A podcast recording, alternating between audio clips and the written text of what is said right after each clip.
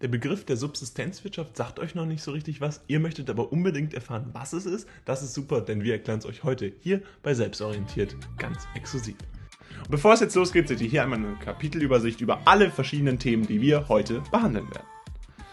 Und jetzt nochmal ein kleiner Hinweis in eigener Sache. Das heißt, wir möchten euch darauf hinweisen, dass unser Kurs jetzt da ist. Denn ihr seht, wir haben einen kompletten Kurs rund um die landwirtschaftlichen Strukturen gemacht. Dort findet ihr alles, was ihr wissen müsst. Übers Agrobusiness bis hin zu den Subtruppen, den verschiedenen Klimazonen und natürlich auch die verschiedenen Aspekte der Nachhaltigkeit und Ressourcengefährdung. Diese Texte gibt es jetzt zum Verstehen mit verschiedenen Zusammenfassungen und ganz wichtig auch Aufgaben, die ihr zum Üben nehmen könnt und verschiedene Lösungen, die dann direkten Vergleich ermöglichen und die ihr dann direkt einsetzen könnt, um optimal optimal auf die nächste Klausur vorbereitet zu sein.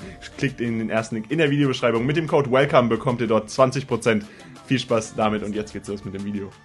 Gucken wir uns jetzt an, was wir unter der Subsistenzwirtschaft sowie auch dem Eco-Farming überhaupt verstehen. Das sind beides Begriffe, die in ihrer Natur der Dinge natürlich sehr ähnlich sind. Wir gucken uns aber zunächst den Subsistenzwert erstmal an. Was ist die Subsistenzwirtschaft im äh, Rahmen der Landwirtschaft? Soll es den Eigenbedarf an landwirtschaftlichen Gütern deckern? Das heißt, wir haben hier eine Bedarfswirtschaft, die letztendlich auch ein Synonym für die Subsistenzwirtschaft ist, wobei es hier so ist, dass die Landwirtschaft zum Einsatz kommt und die Selbstversorgung erstmal als Ziel ist. Das heißt, dass man seinen eigenen ähm, Lebensunterhalt äh, letztendlich eine kleine Gemeinschaft oder auch eine Familie sichern kann, die selbst versorgen kann durch verschiedene landwirtschaftliche Güter, die entsprechend herangezogen werden können. Dabei ist es so, dass die Subsistenzwirtschaft auf extensive Wirtschaftsweise äh, basiert. Das heißt, was wir hier äh, was das Ganze bedeutet, ist, dass nur wenig Geld in den Anbau genutzt wird, nur wenig Geld für den Anbau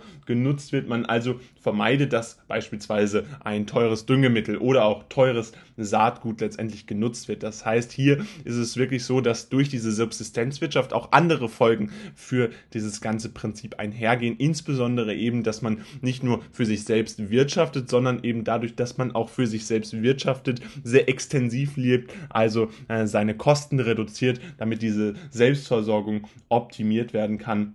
Entsprechend äh, diese dann entsprechend auch neue, äh, verschiedene innovative Produkte ausschließt, eher traditionelle Methoden nutzt, um entsprechend landwirtschaftliche Güter zu entsprechend herzustellen und dadurch dann letztendlich auch diese Vorteile zu haben. Dabei wird das vor allen Dingen in Entwicklungsländern betrieben. Das heißt, die Subsistenzwirtschaft, insbesondere da wir ja wenig Geld für den Anbau nutzen und insbesondere auf ja, verschiedene innovative Möglichkeiten verzichten, ist es so, dass wir das insbesondere in Entwicklungsländern vorfinden. Tatsächlich ist es auch so, dass es immer mal wieder in entwickelten Ländern vorzufinden ist, auch in Industrieländern, aber da dann natürlich eher eine bewusste Entscheidung ist. Das heißt, diese Subsistenzwirtschaft wird primär in Entwicklungsländern betrieben und genutzt und dabei äh, dann insbesondere deshalb genutzt, weil es einfach keine Alternative dazu gibt. Das äh, ist insbesondere basierend darauf, dass man landwirtschaftlich sich selbst versorgen möchte und äh, sein eigenes Leben erstmal sichern möchte. Äh, das heißt, hier sind noch keine weiteren Gedanken in Richtung äh, in einer äh, ja, Kommerzialisierung seines eigenen Betreibens gedacht, sondern es geht hier wirklich um die Sicherung des eigenen Lebens.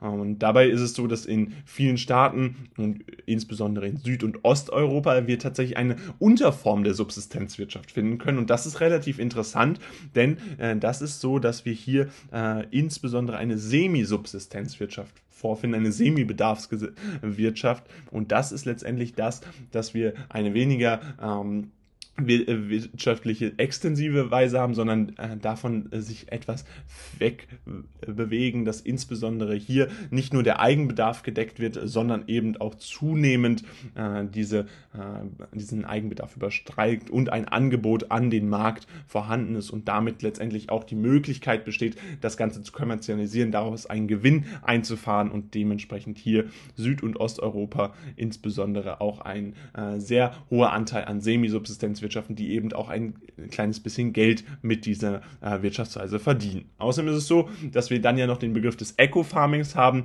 der dabei in äh, enger Verwandtschaft mit diesem ganzen äh, Prinzip hier steht. Es ist dabei so, dass letztendlich hier ein, äh, insbesondere der Regenwald geschützt werden soll, fruchtbare Böden langfristig erhalten werden soll. Das heißt, dass verschiedene Grundnahrungsmittel äh, beziehungsweise auch andere verschiedene landwirtschaftlichen Strukturen einfach entsprechend besser genutzt werden beziehungsweise besser geschützt werden. Und dabei ist es so, dass äh, wir eine Alternative zur Plantagenwirtschaft haben und damit natürlich keine Brandrodung mehr stattfinden soll. Ecofarming ist also ein äh, Prinzip, was sich mehr auf die äh, Langfristigkeit der landwirtschaftlichen Strukturen äh, fokussiert und damit letztendlich auch ein äh, Schutz, insbesondere ein alternativer entwicklungspolitischer Anbau, eine politische Anbaumethode ist, die dann das Ziel verfolgt, möglichst wenig Fremdmittel einzusetzen, äh, einen möglichst hohe Ernteertrag gleichzeitig trotzdem zu erreichen.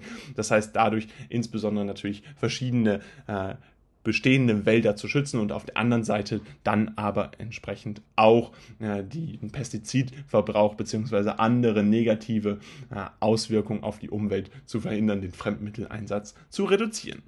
Und dabei ist es dann letztendlich so, dass die An Landwirte im Einklang mit der Natur und der Nachhaltigkeit äh, arbeiten, die Nachhaltigkeit als Ziel setzen. Also hier wieder dieser entwicklungspolitische Ansatz, der ja bereits in vielen äh, Teilen der Erde auch umgesetzt wird und insbesondere in der gemäßigten Zone, in Subtropen, äh, immer wieder äh, schon sehr vollständig umgesetzt wird, aber auch zunehmend in den Tropen sich immer wieder findet und damit natürlich eine große Bedeutung für diese gesamtwirtschaftlichen Prozesse hat, die dann in der Geografie und in Erdkunde natürlich auch beleuchtet werden müssen fassen wir euch das Ganze rund um die Subsistenzwirtschaft bzw. das Eco-Farming nochmal zusammen. Grundsätzlich ist es so, dass die Subsistenzwirtschaft den Eigenbedarf an landwirtschaftlichen Gütern decken soll, dabei eine extensive Wirtschaftsweise ähm, ja, anwendet. Das heißt, hier Geld für den Anbau wenig genutzt wird, insbesondere auf innovative Methoden verzichtet wird. Teilweise gibt es aber Semi-Subsistenzwirtschaften, die auch in Europa eine große Anwendung finden und dann über die Selbstversorgung hinausgehen. Eco-Farming ist dabei ein Begriff,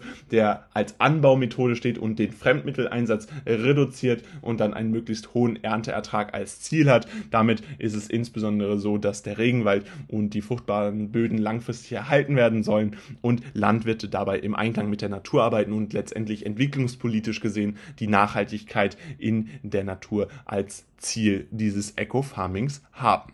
Nun ist der Hauptteil des Videos vorbei. Wichtig ist aber, dass wir euch nochmal ein weiteres Video hinzugefügt haben, was für euch relevant sein könnte. Also bleibt jetzt dran und guckt es euch an. Starten wir zunächst mit dem Agro-Business in Deutschland. Zuvor, bevor wir uns angucken, was das Ganze in Deutschland überhaupt bedeutet, müssen wir uns natürlich klar machen, was ist denn das Agro-Business überhaupt? Was versteht man darunter? Und das ist vielleicht nicht, wie der Name erst vermuten lässt, etwas Aggressives. Nein, wir haben hier einen ganz klassischen, ja, eine ganz klasse Wortfindung, die zwischen Agriculture und entsprechend Business zusammengeht, also zwischen der Landwirtschaft und dem Geschäft, also einem englischen Wort, was hier zusammengefügt wurde und damit ist auch schon klar, was das Ganze beschreibt. Es beschreibt letztendlich das landwirtschaftliche Business und damit natürlich auch alle Prozesse, die das Ganze umfasst. Und unter anderem sind dabei äh, drei Hauptbereiche betroffen. Einmal der vorgelagerte Bereich, der äh, Produktionsbereich und der nachgelagerte Bereich. Das heißt, äh, es geht praktisch los mit der Saatzucht, mit den Dungelmitteln und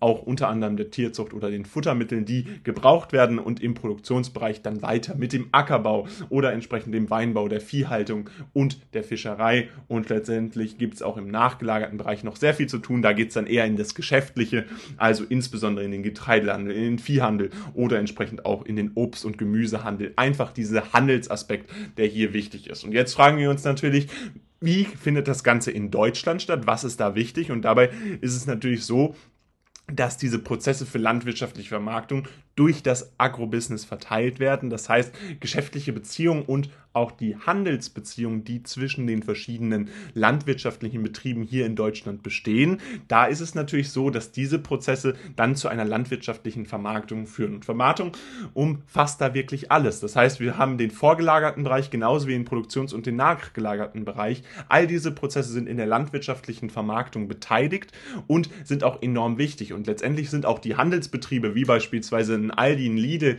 oder auch ein Edeka, also die Supermarktketten, die dann im Grunde im Vertrieb dann agieren, ein Teil dieses Agrobusiness, was dann entsprechend in Deutschland hier ganz aktiv daran beteiligt ist, auch insbesondere in der Preisfindung und in der Bezahlung der landwirtschaftlichen Strukturen enorm wichtig. Darüber hinaus ist es so, dass natürlich wir in Deutschland eine enorme Bedrohung für die Artenvielfalt haben, insbesondere durch monotone Flächen. Monotone Flächen sind insbesondere Flächen, die also primär darauf angepasst angepasst wurden, dass man eine optimale Effizienz hat, dass man optimal viel äh, Gewinn aus einer Fläche ziehen kann. Dieser Profit, der entsprechend natürlich durch das Agrobusiness äh, hier erreicht werden soll, durch verschiedene Handelsbeziehungen immer weiter optimiert wird. Aber dadurch wird leider auch die ökologische Seite vergessen. Das heißt, die Artenvielfalt, die in Deutschland eigentlich besteht, ist natürlich durch solche monotonen Flächen, wo wir dann einfach nur den Anbau eines spezifischen Produktes haben, enorm gefährdet und wird damit natürlich langfristig aussterben. Deswegen ist es so wichtig, dass verschiedene Flächen eben auch andersweitig genutzt werden. Und das ist auch ein Problem, welches wir insbesondere in Deutschland mit sehr großen äh, Agrarflächen immer wieder feststellen können. Zudem ist es so, dass damit 70 Prozent des Lebensraums als gefährdet eingestuft werden können. Das heißt, es gibt immer wieder verschiedene Studien, die zwischen 65 und 75 Prozent des Lebensraums tatsächlich als gefährdet bezeichnen. Und diese Studien weisen dann natürlich ganz klar darauf hin, dass entsprechend diese Artenvielfalt eines der wichtigsten Aspekte sind, die man letztendlich langfristig auch in Deutschland enorm beeinflussen muss, beziehungsweise auch betrachten muss. Und das ist natürlich auch schon ein wichtiger Nachteil, der hier aus diesem Agrobusiness entsteht. Letztendlich, dass in Deutschland eben bestimmte Dinge einfach auch aufgrund dieser ja, landwirtschaftlichen Nutzung sehr gefährdet sind. Und das ist unter anderem ein Aspekt. 70 Prozent des Lebensraums ist eben als gefährdet eingestuft. Darüber hinaus ist es so, dass wir ja gerade schon festgestellt haben, dass man immer verschiedene Verarbeitungsstufen hat. Das heißt, ein landwirtschaftliches Erzeugnis, wenn es letztendlich im Supermarkt liegt, wenn man es kaufen kann, wenn man die Tomate kaufen kann, genauso wie wenn man entsprechend ein äh, ja, fertiges Produkt dann im Laden essen kann. Das sind alles landwirtschaftliche Erzeugnisse, die dann verschiedene Verarbeitungsstufen durchlaufen, die alle mit diesem Agrobusiness auch in Deutschland tatsächlich festgehalten werden. Und da ist ganz interessant, dass viele der Dinge auch outgesourced werden. Das heißt, es kann durchaus sein, dass die verschiedenen ja, Obst- und Gemüsesorten, die ihr entsprechend äh, im Supermarkt kauft, nicht unbedingt alle, nur weil sie in Deutschland produziert wurden, auch ihre, alle ihre Verarbeitungsstufen letztendlich in Deutschland durchlaufen haben. Das ist ganz wichtig, denn häufig ist es so, dass verschiedene Prozesse outgesourced werden, weil es eben billiger ist, das in einem anderen Land entsprechend nachzuvollziehen. Dafür gibt es natürlich auch wiederum viele Gütesiegel, die dem dann entgegenwirken wollen und die da dann entsprechend einen entsprechenden Einfluss auswirken wollen, damit man das, diese verschiedenen Verarbeitungsstufen Stufen klarer nachvollziehen kann und dieses Agrobusiness in Deutschland auch allumfassender nachvollziehbar ist, auch beim Kauf von diesen Produkten. Darüber hinaus ist es natürlich so, dass wir Massentierhaltung in Deutschland immer noch haben, dass Massentierhaltung auch legalisiert ist und dadurch natürlich die Möglichkeit offenbart, Kosten zu sparen, effizient zu wirtschaften. Und das ist natürlich auch ein Teil dieses Agrobusinesses, welches sich in Deutschland natürlich auch vorfinden lässt. Einfach landwirtschaftliche Strukturen, die so sehr optimiert wurden, dass man effizient effizient Kosten sparen kann und dadurch natürlich auch letztendlich die Massentierhaltung optimieren kann oder die Massentierhaltung natürlich dahingehend optimieren kann, dass man optimale Erträge hat. Und das führt dann letztendlich teilweise natürlich zu ethisch fragwürdigen Methoden und andererseits natürlich auch zu einem fehlenden Tierwohl, was hier häufig kritisiert wird und was natürlich auch schon ein Teil dieses Aspekts ist, wenn man sich die Artenvielfalt anguckt, die Gefährdung des Lebensraums, die natürlich damit auch direkt verknüpft ist und immer wieder in den Fokus Fokus von Tierschützern gerät und damit natürlich ein wichtiger Bestandteil dieser gesamten Szene rund um die landwirtschaftliche äh, Beschaffung hier in Deutschland ist.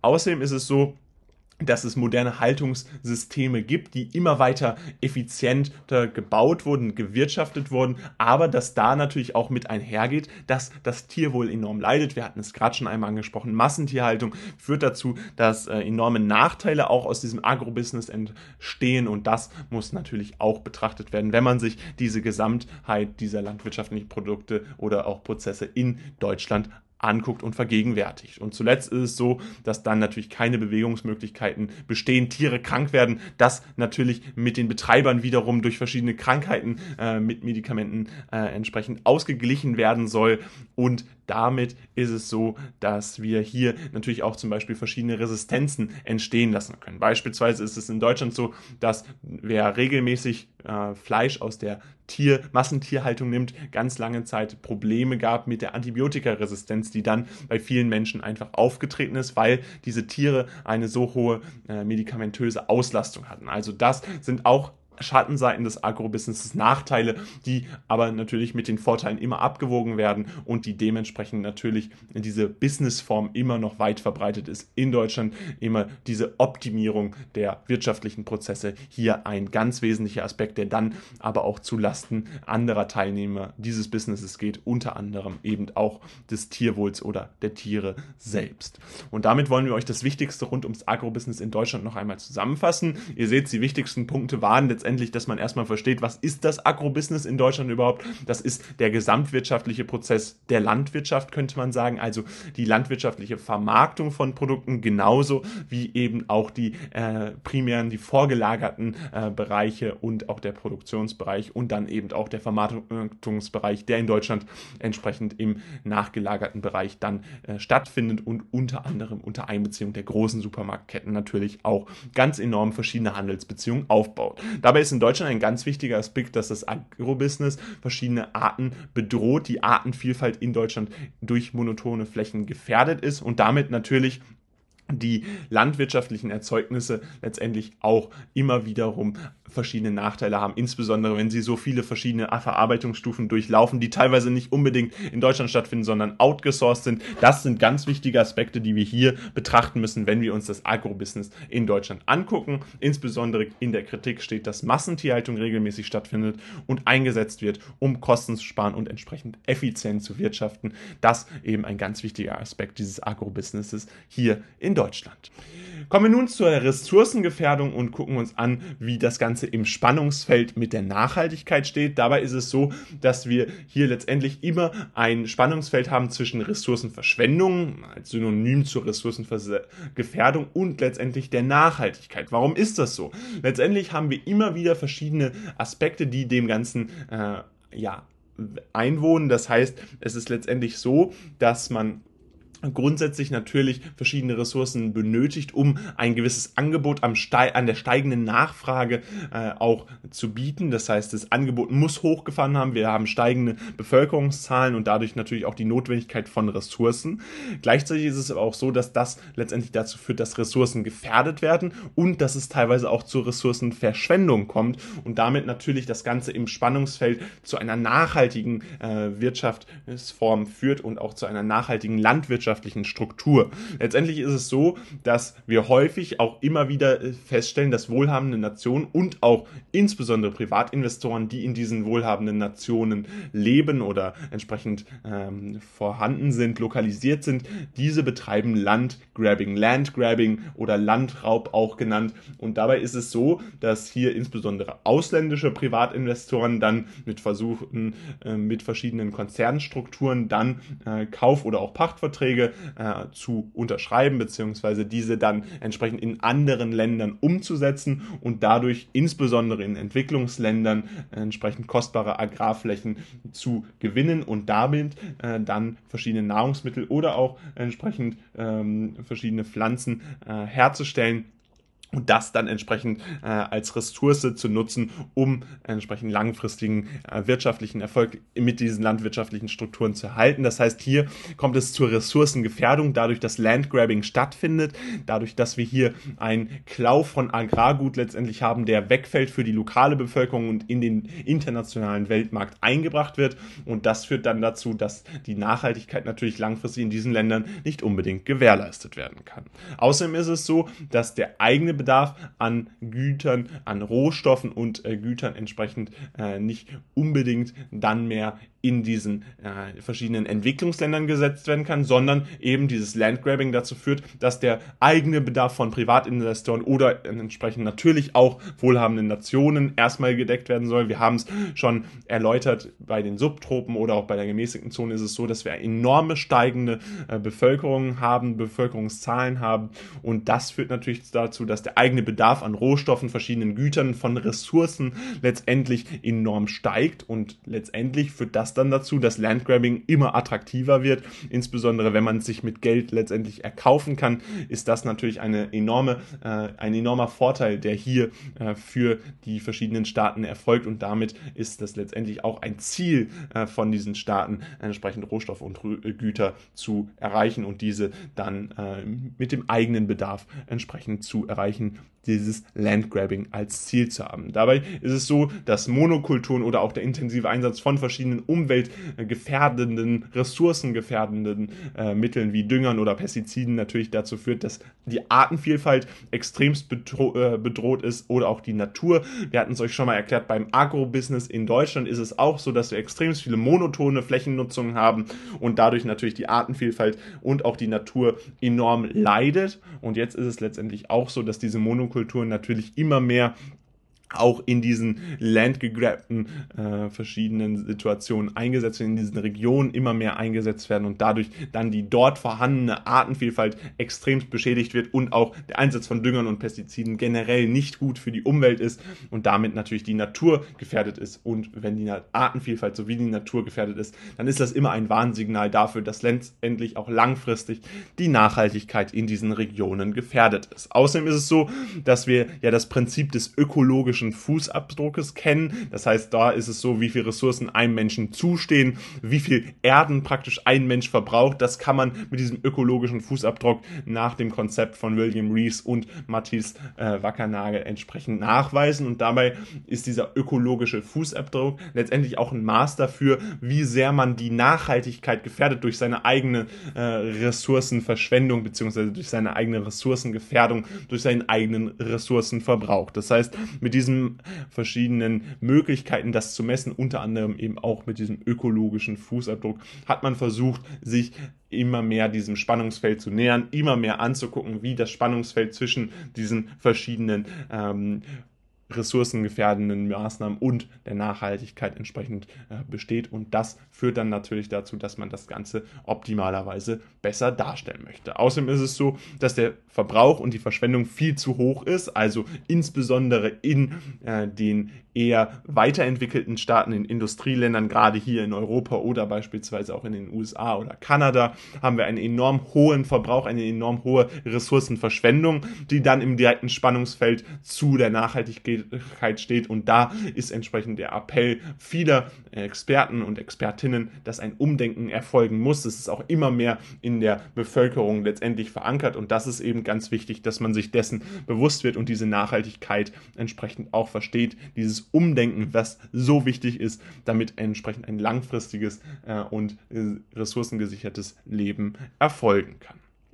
Und damit fassen wir euch das Wichtigste rund um das Spannungsfeld zwischen Ressourcengefährdung und Nachhaltigkeit nochmal zusammen. Grundsätzlich ist es so, dass die Landwirtschaft immer im direkten ja, Spannungsfeld zwischen Ressourcenverschwendung und Nachhaltigkeit steht. Einerseits ist es so, dass viele Menschen eben diese Ressourcen benötigen, andererseits gefährdet man damit potenziell eben auch die Menschen, die nach einem selbst kommen. Dabei haben wir wohlhabende Nationen und Privatinvestoren, die entsprechend Landgrabbing betreiben äh, und ihre eigenen Bedarf, ihren eigenen Bedarf an Ressourcen und Gütern entsprechend zu decken, um sich selbst zu sichern. Aber andererseits ist das natürlich ein enormer Verbrauch und eine enorme Verschwendung, die viel zu hoch ist und damit im direkten Gegensatz zur Nachhaltigkeit steht und damit viele Probleme verursacht. Und dementsprechend ist dieses Spannungsfeld zwischen Ressourcengefährdung, Verschwendung und der Nachhaltigkeit immer sehr aufgeladen und viele Expertinnen und Experten raten inzwischen dazu, dass ein Umdenken dringend erfolgen muss und das ist sicherlich auch in weiten Teilen der Gesellschaft immer mehr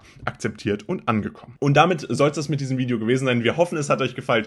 Falls es so sein sollte, dass euch dieses Video super gefallen hat, würden wir uns riesig über ein Like Like freuen oder gerne auch ein Abo für diesen Kanal. Wir veröffentlichen hier ganz viel, was ihr sicherlich noch brauchen werdet für euer Abitur. Außerdem könnt ihr sicherlich jetzt mal den Link in der Videobeschreibung auschecken, denn da findet ihr alles, was rund um dieses Video wichtig war, nämlich die landwirtschaftlichen Strukturen in den verschiedenen Klima- und Vegetationszonen, ganz genau erklärt mit verschiedenen Texten, Zusammenfassungen und insbesondere auch Aufgaben und Lösungen, die euch sicherlich helfen. Außerdem haben wir einen gesamten äh, Kurs bzw. selbstorientiert plus ins Leben gerufen, womit ihr eine Flat auf alles habt, was ihr entsprechend für euer Abitur wissen müsst. Also checkt es aus. Welcome 20 bzw. Welcome Instagram ist der Code für 20%. Videos zum Wiederholen findet ihr dort auch. Also checkt's aus. Wir sehen uns beim nächsten Mal wieder und haut rein. Ciao.